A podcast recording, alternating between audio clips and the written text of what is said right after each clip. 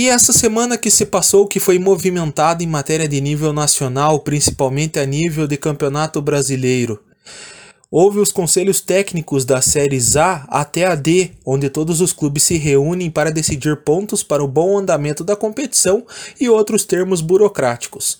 No dia 24 foi divulgada a tabela da Série A, com destaque na primeira rodada para o encontro entre Flamengo e Palmeiras. O Flamengo, atual campeão da competição, contra o Palmeiras, atual campeão da Libertadores. A Chapecoense, que retornou à elite sendo campeã da Série B, recebe na Arena Condal o Red Bull Bragantino. O início da primeira divisão tem previsão para 30 de maio e a última rodada para o dia 5 de dezembro. Falando em Série B, o que eu espero que nesse ano será competitiva e muito nivelada, pois afinal conta com times que já representaram o país em competições de nome internacional como Cruzeiro, Botafogo e Vasco, teve a sua reunião no dia seguinte, dia 25, e assim consequentemente divulgada a tabela da competição no mesmo dia. O Operário, um dos representantes paranaenses, enfrentará dessa vez a equipe do Vasco fora de casa, onde éramos acostumados a sempre receber os, os adversários na estreia. Dessa vez, o Alvinegro de Vila Oficinas viajará até o Rio de Janeiro, ou sabe-se lá onde vai, pois não sabemos como se encontrará a situação da pandemia até lá. No dia seguinte, quem se reuniu de forma remota na CBF foram os clubes da Série C do Brasileirão. Diferente da A e da B, onde são 38 rodadas ao total, a Série C são 18 rodadas na primeira fase e são divididos em dois grupos de 10.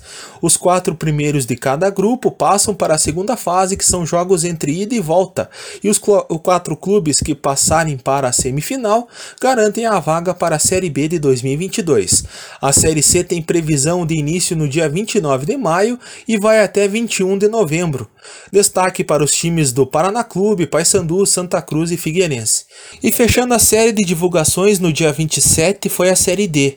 A competição está marcada para começar no dia 26 de maio com partidas de ida da fase preliminar. Na etapa inicial do torneio, oito equipes estão divididas em quatro grupos e se enfrentarão em jogos de ida e volta para definir os últimos classificados à primeira fase da Série D. Nessa primeira fase, são 64 clubes divididos em oito grupos com oito times cada. Dentro de cada chave, todos se enfrentam em turno e retorno, totalizando 14 jogos. Os quatro melhores classificados em cada grupo avançam para o um mata-mata que conta com 32 equipes na segunda fase. Em confrontos eliminatórios com partidas de ida e volta, o chaveamento segue até a grande final, que está marcada para os, os dias 7 e 14 de novembro.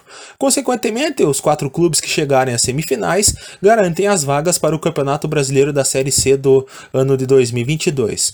O destaque nessa Série D, que a gente chama de raiz, tem Brasiliense do Distrito Federal na fase preliminar.